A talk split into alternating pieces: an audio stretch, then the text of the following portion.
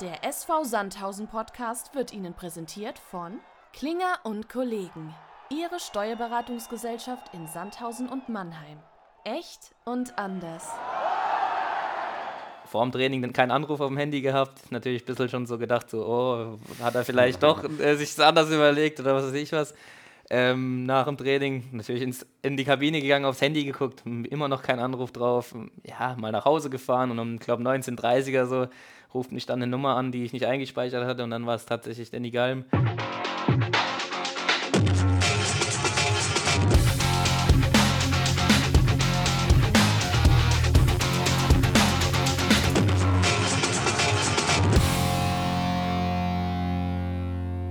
Echt und anders ist zurück, liebe Fans. Folge 8 unseres Podcasts.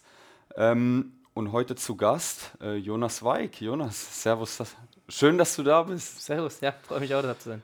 Genau, wir wollen, bevor wir äh, einsteigen, ähm, äh, ihr merkt selbst, äh, eine Person fehlt. Äh, eigentlich ist Wolle immer mit am Start. Ähm, Wolle hat es leider äh, flachgelegt, der liegt mit Corona zu Hause. Ähm, Deswegen die, ähm, einmal hier gute Besserung, Wolle, und wir hoffen, du bist für den Spieltag am Samstag wieder fit, äh, damit du äh, natürlich äh, nicht nur unsere Mannschaft, aber gemeinsam mit den Fans ähm, äh, für ordentlich Stimmung hier im Stadion sorgst. Äh, deswegen ähm, alles, alles Gute. Wir hoffen, du kommst schnell und gesund zurück. Aber Jonas, lass uns starten. Los geht's. Aktuelles äh, Geschehen. Ähm, wir starten die Woche mit einem 2-1-Sieg äh, in Regensburg. Ähm, und für dich auch ein besonderes Spiel, ne? Erster Startelf-Einsatz in Liga 3. Äh, wie hat sich's angefühlt? Ja, ich denke mal, um nochmal kurz Revue passieren zu lassen, das 2-1, den, den Sieg nehmen wir mit. Es fragt keiner mehr äh, im Nachhinein, wie wir das Spiel gewonnen haben. Ich glaube, es weiß jeder, der sich da ein bisschen mit befasst hat, dass es nicht gerade eine Glanzleistung war, dass es jetzt nicht unser bestes Spiel war. Aber wie gesagt, die drei Punkte haben wir eingefahren und es fragt keiner mehr danach, wie das zustande gekommen ist. Und ja, persönlich natürlich schön. Ich bin jetzt seit vier Wochen, drei knapp, oder ist jetzt die vierte Woche, wo ich hier mhm. bin. Ich meine, schön jetzt direkt mal im dritten Spiel, wo ich im Kader war, zu starten. Bisschen unglücklich gelaufen mit der frühen gelben Karte, wo ich dann in der Halbzeit einfach, um ein bisschen das Risiko rauszunehmen, dann in Absprache mit dem Trainer ausgewechselt wurde, aber ich meine, äh, im Endeffekt ist es mir egal. Ich habe die äh, Vorlage zum 1-0 gegeben. Ich wollte es gerade sagen, du hast ja deinen Beitrag dazu geleistet, ne, ja. dass, äh, die Flanke für äh, den Kopfballtreffer von David Otto äh, gebracht. Ähm, und deswegen, also in Summe kann man sagen, die 45 Minuten waren recht ordentlich. Du gehst mit einem Assist da raus. Ja. Wir haben die drei Punkte nach den 90 so Minuten. Also äh, das ist, äh, ist doch top. Ähm, aber bevor wir nochmal auf das Spiel zurückkommen, äh, vielleicht, wann hast du von der Startelf-Nominierung erfahren? Hast du das eine Stunde vorm Spiel oder kriegt ihr das immer vorher gesagt? Naja, ich meine, im, im Training zeichnet sich ja immer mal wieder ein bisschen ab. Ich meine, Donnerstag spielen wir 11 gegen 11, da äh, gibt es schon eine Andeutung. Freitags im Abschlusstraining ist dann der Trainer zu mir gekommen und äh, als wir als Training fertig war und äh, wir Flanken gemacht haben und hat zu mir gesagt, ah ja, morgen mutig sein, morgen einfach mein Spiel machen, Flanken reinbringen äh, und ja, spätestens da habe ich dann erfahren, dass ich morgen spielen werde. Und klar, dann äh, so zwei Stunden vorm Spiel im Hotel gibt es ja dann die Aufstellung mhm. und da war es dann endgültig sicher. Ich meine, kann ja immer mal wieder passieren, dass irgendwas, ein Trainer hat eine Idee oder irgendwas ist mit einem Spieler, der sich nicht wohlfühlt oder so. Also endgültig gibt es das dann erst so anderthalb, zwei Stunden vorm Spiel im Hotel bei einer Auswärtsfahrt, aber ich konnte es schon ahnen, donnerstags jetzt, bzw. Jetzt hast du gesagt, du hast die Vorahnung gehabt. War die Vorbereitung oder jetzt die Nacht von Freitag auf Samstag, war die anders äh, als, als zuvor? Warst du ein bisschen nervöser vorm Spiel oder sagst du, hey, ich habe mein Ritual abgespult, wie ich es eigentlich äh, bei jedem Spiel auch habe? Ähm, und äh, habe einfach mein Ding durchgezogen. Ja, war für mich schon was anderes, muss ich ehrlich zugeben. Ich meine, ich habe äh, mittlerweile, glaube ich, fast 90 Regionalligaspiele. Da sind auch Spiele dabei, wo man äh, gerade letztes Jahr wo wir übernachtet haben, wo ich äh, wusste, ich spiele von Anfang an. Aber der große Unterschied war eigentlich jetzt so, man weiß, es kommen Zuschauer. Also Startelf vor so vielen Zuschauern habe ich jetzt noch nicht gespielt. Mhm. Ich glaube, ich habe mal 45 Minuten beim Waldhof äh, gegen Bayern 2 gespielt, wo auch ein paar Zuschauer da waren. aber zu wissen, zu starten, ist dann schon nochmal ein bisschen was anderes. Aber ich würde jetzt nicht von Nervosität äh, sprechen. Ich würde eher von Vorfreude sprechen. Ähm, einfach eine, eine geile Erfahrung. Ich meine, ich bin noch nicht so lange da. Hätte mir jemand vor vier Wochen zu mir gesagt, äh, ich spiele in vier Wochen äh, Startelf in Regensburg, hätte ich ihm wahrscheinlich einen Vogel gezeigt, weil zu dem Zeitpunkt war ja noch gar nicht klar, dass ich überhaupt äh, den VfB Stuttgart noch verlassen werde. Mhm. Und deswegen war es einfach eine, eine Vorfreude, muss ich sagen. Also ich habe gut geschlafen, gut gefrühstückt und dann, klar, so ein bisschen Nervosität war auch dabei, aber die Vorfreude hat auf jeden Fall überwogen. Sehr gut. Dann, du hast schon angesprochen, der Sieg, der, das war ein dreckiger Sieg. Ähm, ähm, aber woran lag es, dass wir eigentlich hauptsächlich mit Verteidigen beschäftigt waren und unser Spiel nicht so richtig durchziehen, durchziehen konnten? Ja, schwierig, schwierig zu sagen, ehrlich gesagt. Also ich fand, wir haben gut angefangen, hatten direkt mal von Anpfiff an direkt einen Ball vorne reingebracht. Ich glaube, gab auch direkt äh, glaub, einen Einwurf ziemlich weit vorne, aber sah schon direkt gut aus. Wir sind mit einem guten Gefühl reingegangen und dann haben wir irgendwie ein bisschen den Faden verloren. Ich kann, weiß nicht, ob es daran liegt, dass wir einfach, ja gut, 21 neue Spieler sind es, glaube ich, soweit ich das weiß. Ähm, da fehlt einfach noch so ein bisschen die Abstimmung. Dann Regensburg hat es auch ordentlich gemacht, Ekler, ekliger Gegner gewesen, die Bälle gut vorne reingebracht. Ist zu dem Zeitpunkt ja auch noch ungeschlagen gewesen. Ne, das muss man auch dazu sagen, klar, das kommt ja auch nicht von irgendwo.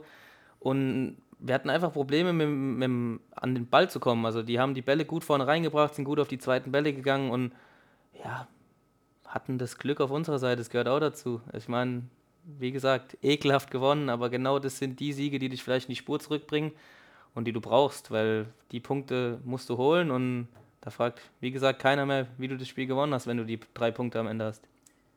Das stimmt. Ähm, jetzt hast du angesprochen, du wurdest in der Halbzeit ausgewechselt ne? und du hast eigentlich oder konntest keinen Einfluss mehr nehmen auf, auf den Rest der Partie. Ähm, jetzt war es ja schon so, dass sich der Jan die ein oder andere Großchance erspielt hat, ähm, wir aber auch den ein oder anderen Konter nicht sauber ausgespielt haben. Wie nervös ist man dann da draußen und äh, wie, wie, wie, fiebert man mit da? Nimm, hol, hol, uns mal ab in die 45 Minuten, ähm, äh, bis, bis dann wirklich feststand, dass wir den Dreier mitgenommen haben. Ja, ich glaube, auf auf dem Platz ist es weit nicht so schlimm, wie wenn man dazu guckt. Also ich habe hab mich geduscht, bin wieder raus auf die Bank und ja, der Fuchsi saß neben mir und wir haben uns angeguckt die ganze Zeit und haben gesagt, eigentlich kann es nicht gut gehen. So ehrlich ja. sind wir. Die, die haben ja gedrückt, die 10, 15 Minuten lang gefühlt nur in unserem 16er gewesen. Da haben wir uns angeguckt und haben irgendwann gesagt, das, das kann nicht gut gehen. Also so ehrlich waren wir zu uns selbst. Ich meine, umso schöner, dass es funktioniert, aber ich glaube, da ist man draußen einfach noch nervöser als auf dem Platz. Ich glaube, auf dem Platz nimmt man das gar nicht so richtig wahr. Ich glaube, da konzentriert man sich drauf, was jetzt gerade ist, aber wenn man draußen zuguckt und keinen Einfluss nehmen kann, dann ist es noch deutlich, deutlich schlimmer, wenn man da auf dem Platz steht und alles reinhauen kann, weil darüber brauchen wir nicht sprechen. Ich glaube, jeder hat sich in jeden Schuss reingeworfen. Wir hatten an dem Tag einen überragenden Nico, muss man auch ehrlich sagen. Also der hat äh, uns das ein oder andere Mal gerettet. Ähm, und deswegen ist es umso schlimmer, da draußen zu sitzen und zu wissen, man kann nicht mehr eingreifen. Das ist dann deutlich schlimmer auf jeden Fall. Aber es ist am Ende ja gut gegangen. Wir nehmen die drei Punkte mit. Ähm, im, Im Vorfeld der, der Partie nimmt man sich ja einiges vor. Ne? Wie, wie sah eigentlich der Matchplan für das Spiel aus? War, war, war der Plan, dass man sagt, hey, wir lassen Regensburg auch mal ein bisschen kommen und wartet ab, versucht zu kontern? Oder wollte man schon dem Spiel seinen Stempel aufdrücken? Ja gut, uns war klar, dass wenn wir Regensburg äh, in letzter Linie anlaufen, ganz hoch, dann werden die Bälle direkt lang fliegen. Also es ist einfach dänisch Spielstil, die haben ja ihre großen Stürmer drin. Ähm, deswegen wollten wir einen Ticken tiefer anlaufen haben wir im Grunde genommen streckenweise hinbekommen. Ich fand, erste Halbzeit hatten wir ein paar gute Balleroberungen, ähm, aber teilweise sind wir einfach dann zu tief gefallen und dann sind die Bälle halt trotzdem vorne reingeflogen mhm. mit ihren Stürmern, die halt zwei Meter groß sind, haben sie die Dinger verlängert oder abgelegt und sind dadurch zu Chancen gekommen. Und die Chancen, die wir hatten, haben wir einfach zu unsauber ausgespielt. Ich glaube, wir hatten gerade die ersten 15, 20 Minuten die eine oder andere Konterchance, wo dann der letzte Pass einfach nicht gestimmt hat. Und ähm, ja, vom Matchplan her war, wie gesagt, geplant, ein bisschen tiefer anzulaufen. Hat teilweise geklappt. Ich glaube, zweite Halbzeit war es dann einfach nur noch ein Fight. Ich meine, den hat jeder angenommen. Jeder hat sich reingehauen. Dass das 2-0 das 2-0 fällt zu einem guten Zeitpunkt, muss man ehrlich sagen. Groven macht den Auf jeden Fall. sehr gut.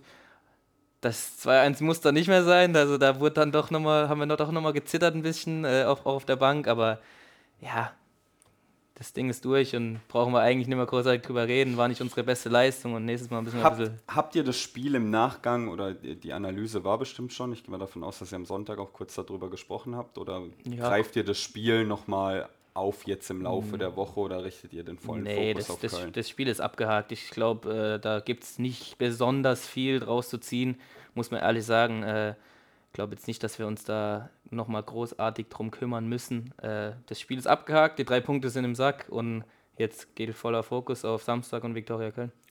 Dann lass uns da auch mal einen Haken dran machen und den vollen Fokus äh, auf Köln richten. Aber bevor wir das tun, wollen wir natürlich ein bisschen was auch über dich erfahren. Ja.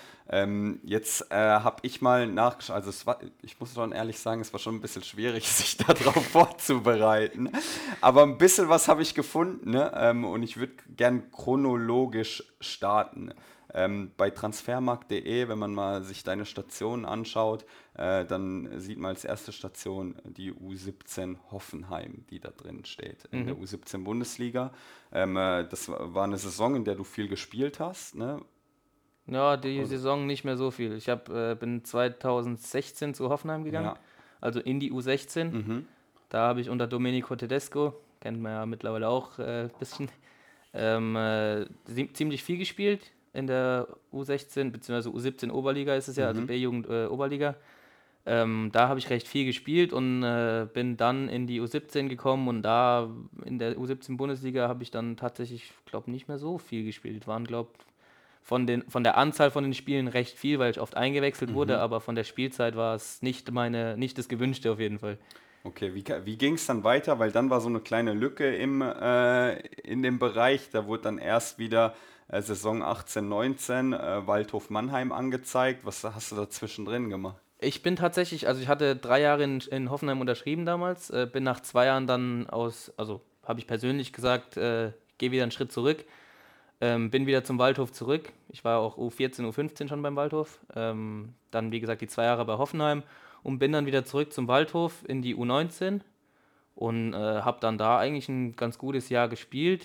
Ähm, immer mal wieder, wobei im ersten Jahr noch nicht so richtig, eher im zweiten Jahr dann immer mal wieder bei den Profis trainiert in der Regionalliga und dann auch im zweiten Jahr in der U19 einen Profivertrag bekommen für die Regionalliga und dritte Liga, also damals war es noch Regionalliga.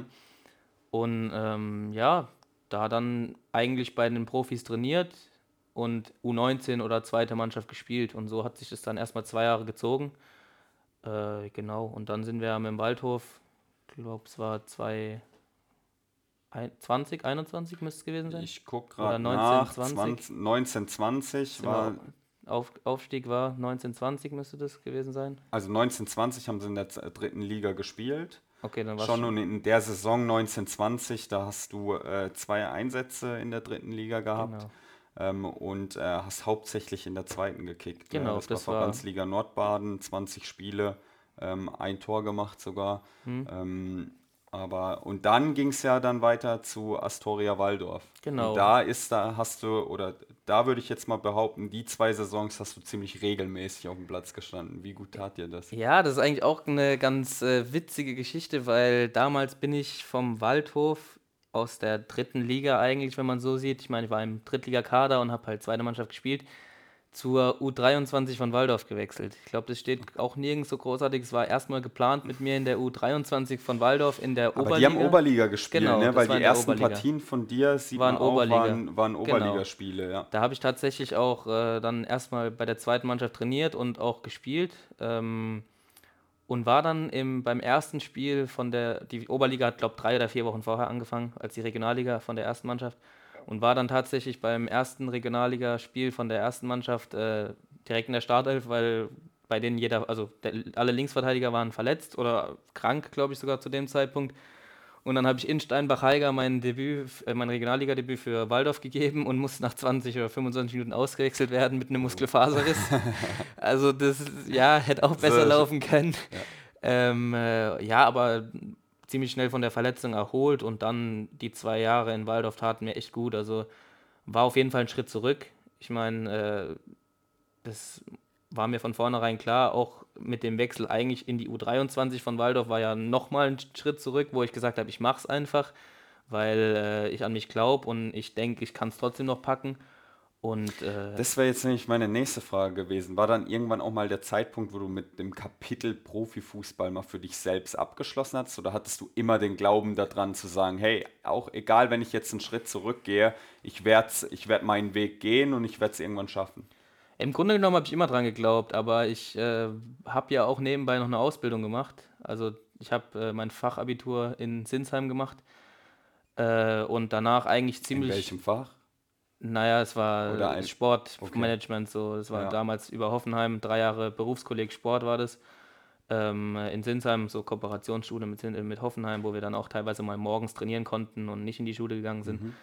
Ähm, da habe ich dann auch tatsächlich, obwohl ich in Mannheim mein drittes Jahr gespielt habe, äh, noch die, in Sinsheim die Schule fertig gemacht. Also ich wurde dann morgens mit dem Bus von Hoffenheim tatsächlich, es war vertraglich so geregelt, noch abgeholt nach Sinsheim gefahren, bin mittags dann mit dem Zug nach, Hause gefahren und habe abends in Mannheim trainiert. Also es war dann schon auch trotzdem noch ziemlicher Aufwand. Und ähm, als dann halt auch noch der Profivertrag dazu kam und das Training bei den Profis, wurde es nochmal ein Ticken komplizierter, weil ich hatte Berufsschule, ich hatte äh, normale, meine normale Arbeit. Glücklicherweise äh, mein Chef damals, Werner Legleiter, wenn er das irgendwann mal hören sollte, Grüße an ihn, äh, Äh, großer Waldhof Mannheim-Fan, wusste ich zu dem Zeitpunkt, als ich meinen Vertrag dort unterschrieben habe für die Ausbildung, auch noch nicht. Äh, hat am ersten Tag, als äh, ich ins Büro gekommen bin, hat er mich beiseite genommen und hat mir gesagt, Jonas, wenn es irgendwann mal irgendwas mit dem Training gibt, wenn du mal trainieren musst während der Arbeit, kommst du zu mir, wir kriegen das hin. Deswegen cool. Riesendank auch an DB Schenker, das hätte ich äh, sonst meine Ausbildung, das wäre gar nicht möglich gewesen. Wir haben teilweise zweimal während der Vorbereitung am Tag trainiert. Ich bin morgens um sieben ins Büro, bin um neun ins Training gegangen, bin dann nochmal um zwölf in der Mittagspause, wenn die anderen Jungs äh, was zu Mittag essen gegangen sind, äh, irgendwo in Mannheim, bin ich nochmal ins Geschäft, habe nochmal zwei Stunden gearbeitet, bin dann 15 Uhr wieder ins Training gegangen und danach hatte, musste ich zum Glück nicht mehr arbeiten gehen. Klar, war von der Wegstrecke auch jedes Mal 15, 20 Minuten hin und her fahren. Aber da hatte ich am Ende vom Monat auch mal gemütliche 60 Minusstunden, wo dann, wo dann einfach mal auch fallen gelassen wurden. Ja. Also es war die Unterstützung damals war, war sehr, sehr groß und um aufs Thema zurückzukommen, ich habe immer gesagt, ich mache die Ausbildung fertig. Ich hatte auch nach dem zweiten Jahr die Möglichkeit, äh, schon zu wechseln und Fußball hauptberuflich zu machen, wo ich dann gesagt habe, werfe ich jetzt die zwei Jahre weg.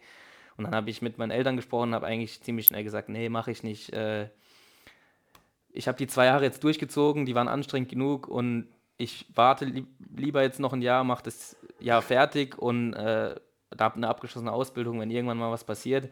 Und dann hat sich nach der Ausbildung, das, als ich meinen Abschluss im Juni gemacht habe, jetzt nicht ergeben, dass ich irgendwie Fußball hauptberuflich mache. Ähm, das war dann quasi nach dem ersten Jahr Waldorf und habe dann halt gesagt, ja gut, dann unterschreibe ich halt nochmal einen unbefristeten Vertrag bei meinem Arbeitgeber. Mhm. Habe dann da quasi ein Jahr festangestellt gearbeitet und äh, bei Waldorf abends gekickt. Das hat dann ganz gut geklappt. Auch, der Aufwand war ja auch groß, ne? Viermal die Woche oder fünfmal die Woche Training. Ja. Wie sah das da aus?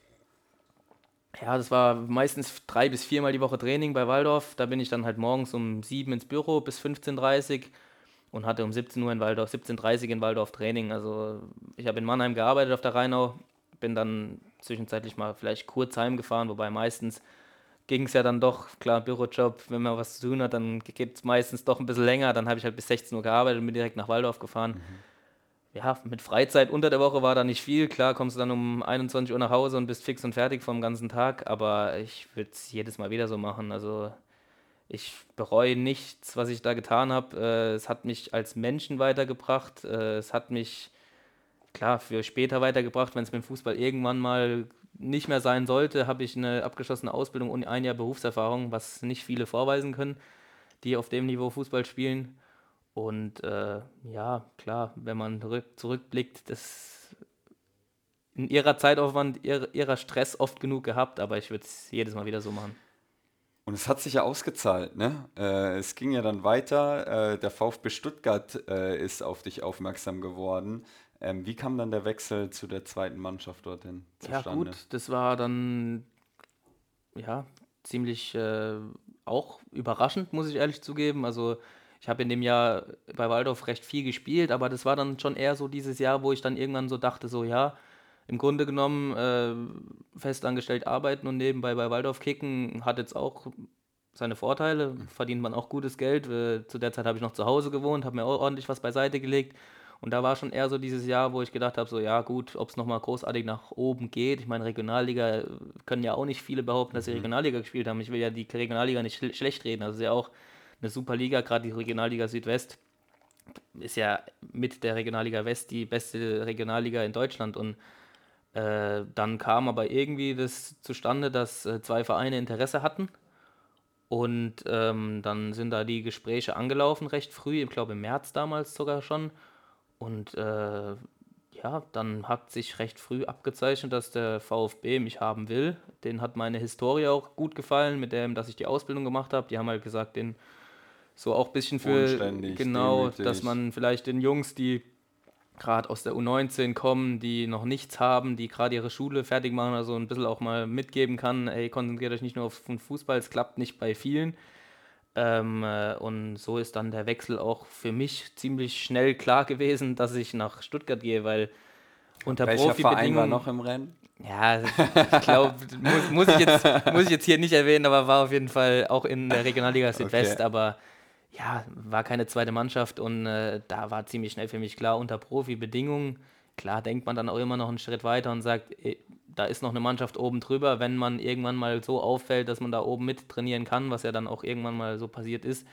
Das wäre ähm, nämlich jetzt ähm, auf das nächste, auf was ich hinauskommen äh, wollte, weil das habe ich auch gefunden, mhm. äh, dass du dann äh, bei den Profis mal mit trainiert äh, hast. Ähm, ähm, du hast ja dann regelmäßig in der zweiten gekickt, warst sogar Stammspieler. Ja, ich habe ähm, 28, 28 Spiele, glaube gemacht. Die letzten, ich glaube, paar Spiele habe ich nicht gespielt, weil ich mich verletzt hatte dann. Mhm. Aber ich habe schon größten Teil gespielt, ja. Und wie war das dann? Hat dich der Trainer der Profis mal angerufen oder der, oder dein Trainer gesagt, hey, pass mal auf, Jonas, du kannst äh, morgen bei den Profis mittrainieren? nee, so einfach ist es nicht. Also äh, die Schnittstelle ist schon, schon klein, muss man sagen. Also es hat immer mal wieder jemand mittrainiert, aber im Normalfall waren die Profis ja auch teilweise 30 Mann im Training, wo dann von uns jetzt auch nicht unbedingt äh, jeder da reinpasst. Äh, und zwar tatsächlich zur Länderspielpause im März oder mhm. Anfang April war es, glaube ich, wo die Profis, äh, glaube neun Abstellungen hatten für die Länderspiele und dann war, hatten wir samstags Spiel und zwar von vornherein klar, drei Stück von uns trainieren die ne komplette nächste Woche bei den Profis mit, um einfach um ein bisschen Kader aufzufüllen, dass die halt genug Trainingsspiele äh, haben. Mhm. Und äh, ich war da aber gar nicht vorgesehen. Also ich wusste davon, dass ich montags dann dort trainiere, noch gar nichts. Ich bin montags zu uns ins Training gekommen. Wir hatten morgens um 10 ganz normal Training. Die Profis hatten auch um 10 Training.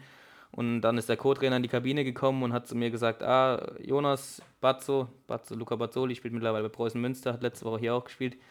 Ähm, ihr zwei trainiert auch noch mit. Äh, der Trainer hat es so gewünscht. Und dann haben wir unsere Sachen gepackt in, ins Nebengebäude zu den Profis in die Kabine und dann bist du da gesessen und dachtest so, oh ja, ich meine, ich bin zwei, zu dem Zeitpunkt auch schon 23 gewesen, ja genau. Aber da sitzt du dann trotzdem erstmal so ein bisschen da und bist halt so der Ruhige, der jetzt nicht großartig äh, ja, sich den Mund aufmacht. Da sind wir halt erstmal eine halbe Stunde gesessen und hatten dann Besprechung und dann ging es raus aufs Training und äh, zum Training und das war dann direkt ein öffentliches Training, glaube ich, wo dann auch ein paar Zuschauer da waren. Das ist man ja auch nicht gewohnt, dass beim Training dann Zuschauer da sind. Und äh, ja, war ungewohnt, aber war eine richtig gute Woche. Für mich ist die Woche super gelaufen. Ich habe dann freitags im Testspiel gegen Heidenheim 75 äh, Minuten sogar gespielt. Ich war der Einzige, der von der U23 oder U21 äh, starten durfte. Ich glaube, da haben sonst nur die ganzen Profis gespielt, die halt normalerweise, also die nicht bei der Nationalmannschaft sind, aber trotzdem sonst spielen. Und äh, damals war Borna Sosa halt bei der Nationalmannschaft und es gab mhm. noch keinen anderen Linksverteidiger. Und dann war ich tatsächlich der Einzige aus der U21, der da starten durfte und auch 75 Minuten spielen durfte, obwohl wir samstags mit der U21 auch ein Spiel hatten. Ähm, hab dann da sogar noch eine Vorlage gegeben, also das Eigentor eingeleitet, quasi den Ball reingespielt. Und äh, ja, nur positives Feedback bekommen. Also mir haben Leute geschrieben, oh, super Spiel gemacht, das wurde auch übertragen auf Sky damals. Und äh, auch gute Gespräche gehabt mit Bruno Labbadia damals. Äh, mein ehemaliger Waldhof Mannheim-Trainer Bernhard Drares mhm. war dann da Co-Trainer. Es war auch ganz witzig dann wieder in der Woche, als er dann auf mich zugekommen ist und gesagt hat, oh, langes her, ich glaube so vier, vier Jahre oder so. Äh, bist erwachsen geworden, ein bisschen gesprochen. Äh, klar, damals mit 18, 19, da ist man ja noch, da kann man ja nicht vergleichen mit drei, vier Jahren später. Und äh, ja, war eine ganz eine super Woche für mich. Ich meine, von unserem U21-Trainer dann nur Lob bekommen, gesagt, wow, hast richtig guten Job gemacht. Äh, Bruno hat gesagt, er hätte ich gern immer mal wieder beim Training dabei, er wird ein Auge auf dich werfen, er will, dass du bei der zweiten auf jeden Fall spielst und äh, ja, gut, eine Woche später ist halt Bruno Labbadia dann leider gefeuert, wo gefeuert worden. äh, ich glaube, das gehört zum Fußballgeschäft dazu. So viel Glück, wie ich hatte, dass ich überhaupt mittrainieren durfte. So schnell war halt auch ja. wieder der Trainer weg und äh, ja, der nächste Trainer, Sebastian Hoeneß, hat halt dann erstmal wieder vier von den Profis zu uns runtergeschickt. Also da wurde er dann eher wieder aussortiert wie hochgezogen. Mhm. Aber die Woche hat mich unglaublich weitergebracht. Ich glaube, das war dann auch so äh, ein bisschen der, der Auslöser für Drittligisten, um mich nochmal ein bisschen mehr zu beobachten.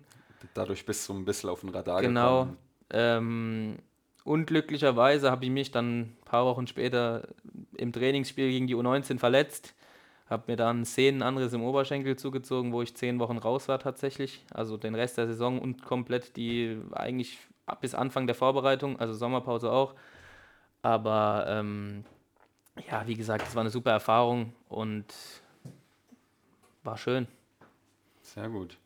Ähm, ist es dann noch so, dass du, oder jetzt äh, VfB Stuttgart, dass du auch de, die, die erste Mannschaft äh, verfolgt hast und sie immer noch verfolgst? Weil gerade, ich, ich, ich behaupte jetzt mal, die performen schon ein bisschen über, ne? also äh, haben mit Girassin einen klaren ähm, Unterschiedsspieler bei sich. Hättest du das erwartet zu, zu Beginn der Saison? Nee, ich glaube, äh, in dem, also in dem Ausmaß jetzt nicht. Also man muss ehrlich sagen, was Sebastian Hoeneß da auf die Beine gestellt hat, allein schon gegen Ende letzter Saison war ja dass er sie überhaupt noch gerettet hat. Da hat man ja auch eigentlich im Grunde genommen niemand großartig dran geglaubt, wie im Jahr davor auch. Ähm, bevor ich hingegangen bin, da habe ich ja auch eigentlich damit gerechnet, dass die erste Mannschaft zweite Liga spielt.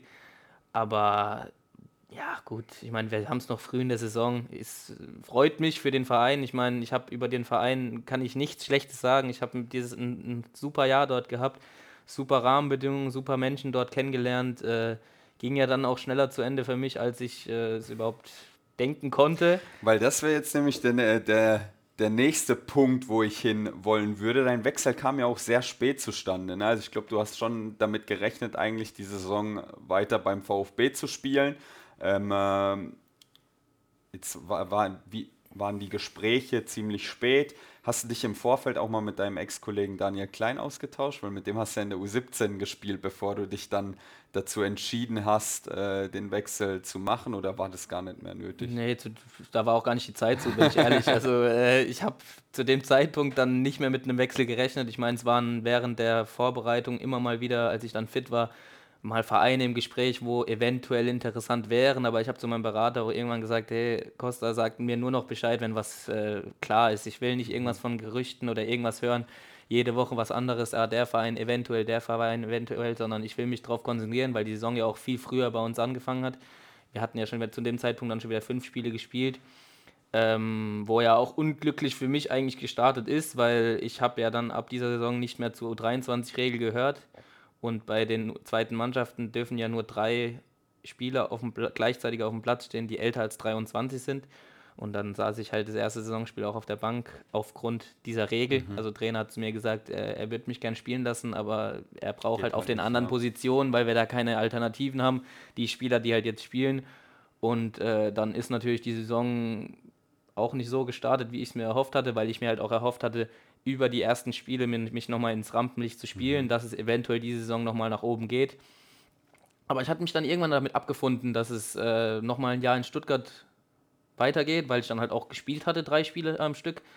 Wir sind mit, Stutt mit Stuttgart U21 mit fünf Siegen aus fünf Spielen gestartet. Also ich glaube, da hat auch niemand mit gerechnet gehabt. Und äh, wenn man, wenn es so läuft, dann macht man sich noch weniger Gedanken über irgendeinen Wechsel oder so.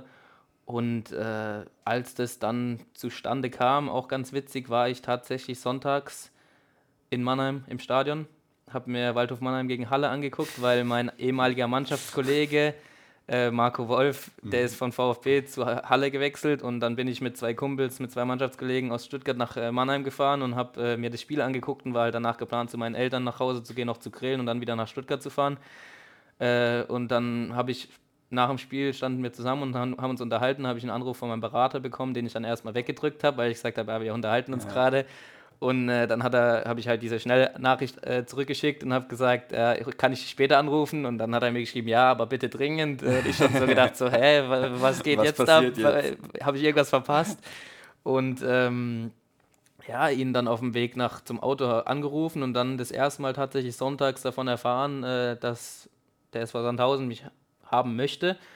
Ähm, da dann, weiß nicht, nicht, ich würde nicht sagen, nicht dran geglaubt, aber das ist dann erstmal noch so ein bisschen surreal, wo man so denkt, so, ah, inwiefern ist es jetzt gerade konkret genau, auch, ne? als er mir dann gesagt hat, ja, Danny Galm ruft dich morgen, morgen im Laufe des Tages an, äh, da war dann schon so ein bisschen so, hm, ja, okay. Ähm, montags natürlich, beziehungsweise die Nacht dann Sonntag auf Montag nicht ganz so viel geschlafen, bin ich ehrlich, weil man da schon dann ein bisschen aufgeregt war und halt auch den ganzen Tag Montag so ein bisschen auf den Anruf gewartet. Wir hatten 17 Uhr Training, weil wir äh, dienstags abends in Balingen mit der U21 ein Spiel hatten. Ähm, vor dem Training dann keinen Anruf auf dem Handy gehabt. Natürlich ein bisschen schon so gedacht, so, oh, hat er vielleicht doch äh, sich anders überlegt oder was weiß ich was. Ähm, nach dem Training natürlich ins, in die Kabine gegangen, aufs Handy geguckt, immer noch kein Anruf drauf. Ja, mal nach Hause gefahren und um, glaube 19.30er so ruft mich dann eine Nummer an, die ich nicht eingespeichert hatte und dann war es tatsächlich Danny Galm. Ähm, ich glaube, mit dem habe ich dann eine Dreiviertelstunde telefoniert. Ich meine, wir kennen uns, also kennen ist übertrieben, aber er war zu, zu meiner Zeit damals äh, schon Hospitant in Hoffenheim. Mhm. Als ich dann aus der U17 gegangen bin zum Waldhof, ist er U16-Trainer geworden. Also wir sind uns schon teilweise mal über den Weg gelaufen in Hoffenheim, haben uns da ein bisschen ausgetauscht. Er hat das hat mir gesagt, was er vorhat mit mir, was er mit der Mannschaft vorhat die Gespräche waren von Anfang an ziemlich, ziemlich gut und dann war tatsächlich montags abends das erste Mal, wo ich daran geglaubt habe, dass es jetzt dann doch so weit ist. Und dann ist es ja auch so gekommen. Ich will dich gar nicht unterbrechen, weil ich finde es richtig geil, wie du das erzählst, aber mit dem Blick auf die Zeit, wir müssen ein bisschen aufs Gaspedal ja. drücken. Und ich hätte gerne äh, noch ein, zwei Sachen, die ich mit dir besprechen wollen würde. Wagen wir einen kleinen Ausblick nach, äh, gegen Köln. Ne? Du hast ja jetzt auch da ähm, äh, mit, ähm, mit Spielern schon zusammengespielt, die eigentlich für die Viktoria echt wichtig sind. Ne? Mit Stefano Russo warst du in der U17 in Hoffenheim gespielt, ja. mit Michael Schulz beim Waldhof damals. Wie wichtig sind die beiden eigentlich fürs Spiel von Viktoria? Ja, gut, ich meine, mit Stefano, mit dem habe ich sogar tatsächlich, der hat sich fit gehalten in Waldorf noch vor zwei, drei Jahren, äh, als er vereinslos war, hat er sich mal fit gehalten. Ähm, ich glaube, das sind zwei brutal wichtige Spieler. So Michael Schulz, der hat ja auch auf, bei Braunschweig zweite Liga gespielt. Äh, also ich glaube, beide sieht man ja auch spielen fast jedes Spiel. Mhm. Also äh, scheinen sie ziemlich wichtig zu sein. Ich meine, muss ja, das entscheidet meistens jemand anderes, nicht wir. Aber äh, ich glaube, es sind zwei Spieler, die ihre Qualitäten haben und äh, sonst würden sie nicht Stammspieler in der dritten Liga bei Viktoria Köln sein, die ja jetzt auch nicht so schlecht gestartet sind.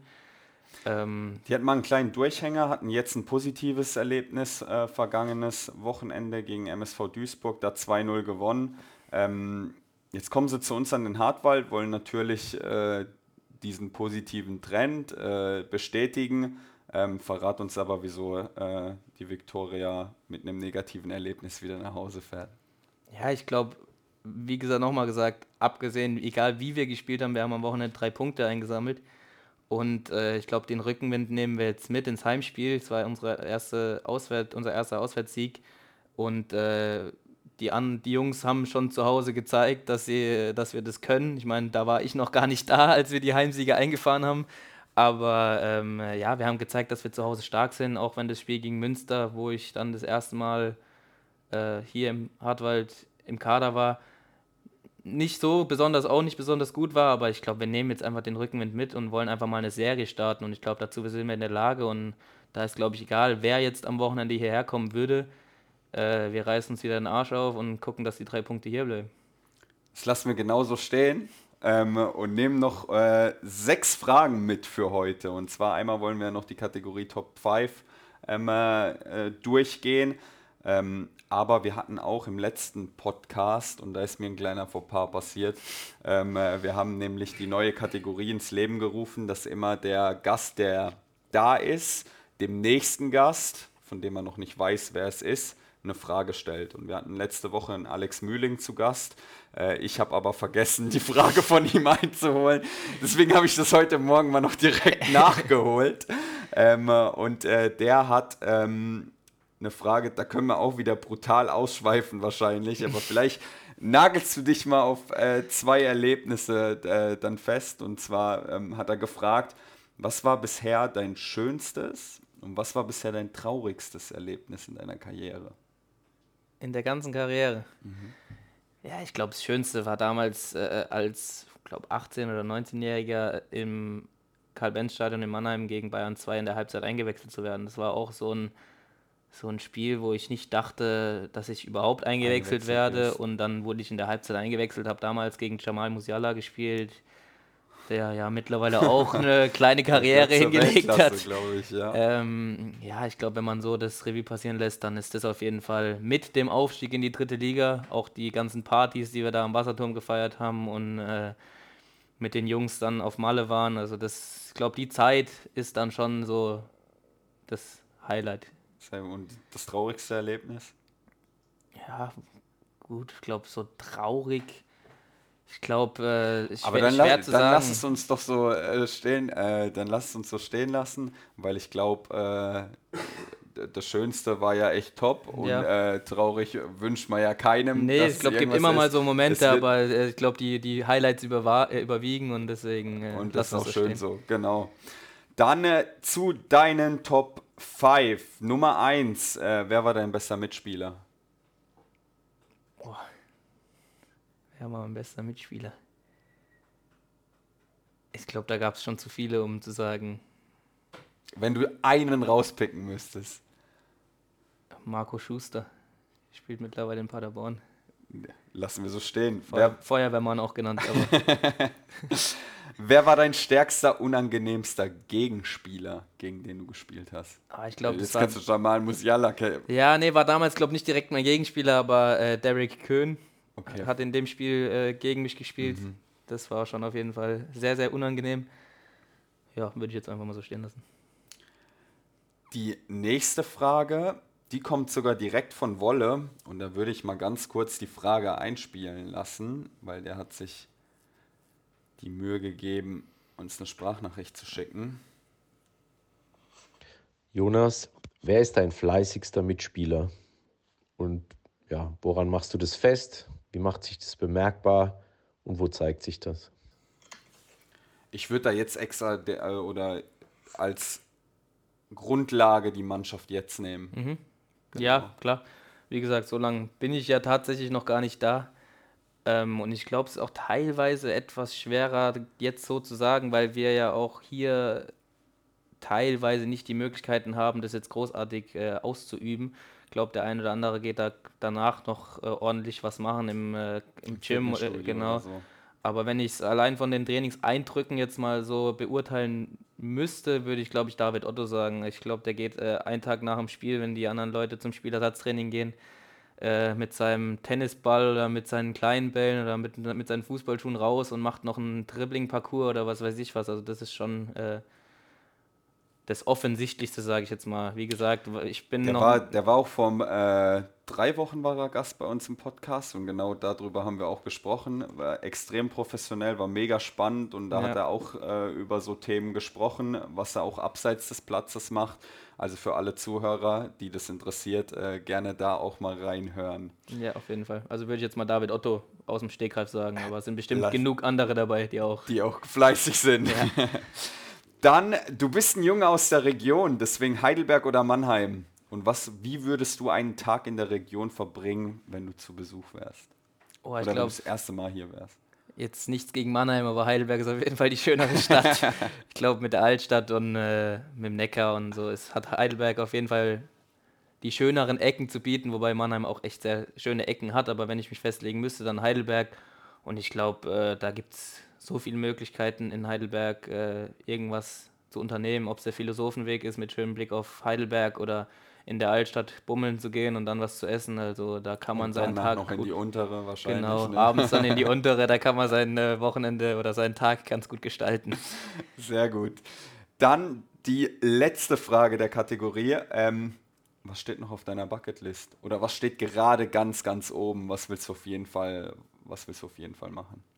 Fußballerisch oder? Nee, Bucketlist, also so Reise, Reiseziel. Boah, da gibt es einiges nachzuholen. Ich glaube, da hatte ich in den letzten Jahren äh, nicht die Zeit dafür, gerade mit Ausbildung und Fußball nebenbei, um da großartig was zu machen. Aber da steht noch einiges auf der Agenda. Ich glaube, ein Roadtrip Amerika steht irgendwann mal an. Das kann äh, ich nur empfehlen, habe ich schon mal gemacht. Also, ähm, ja. wenn du da ein paar Tipps brauchst, melde dich gerne. Ja, Südafrika will ich unbedingt mal sehen. Also nochmal nach Asien. Ich war schon mal in China, äh, in Peking. Würde ich auch sofort nochmal hin. Also ich glaube, da gibt es noch äh, genug Sachen, die jetzt irgendwann mal anstehen werden. Sehr cool. Dann hätten wir es geschafft für heute. Jonas hat mir richtig viel Spaß gemacht, war super kurzweilig. Ich habe mal äh, eben auf die Uhr geschaut, 40 Minuten. Ich glaube, so, so lang kommt es einem doch nicht vor.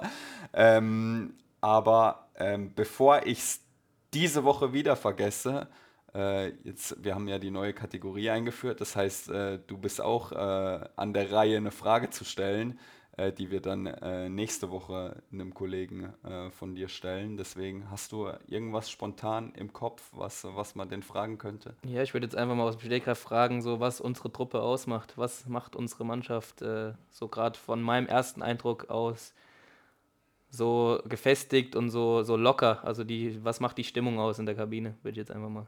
Die Frage nehmen wir mit und sagen, danke Jonas ähm, das war's, Folge 8 unseres Podcasts Echt schon anders, präsentiert von der Klinger und Kollegen Steuerberatungsgesellschaft aus Sandhausen. Wir haben am Samstag ein Heimspiel gegen Viktoria Köln. Wir hoffen, ihr seid alle mit am Start und hier vor Ort, ähm, äh, wenn wir dann wieder versuchen, die drei Punkte hier im Hartwald zu lassen und äh, mal eine kleine Serie zu starten. Ähm, äh, deswegen bis dahin, euch noch eine angenehme Woche. Ciao, ciao. Tschüss zusammen.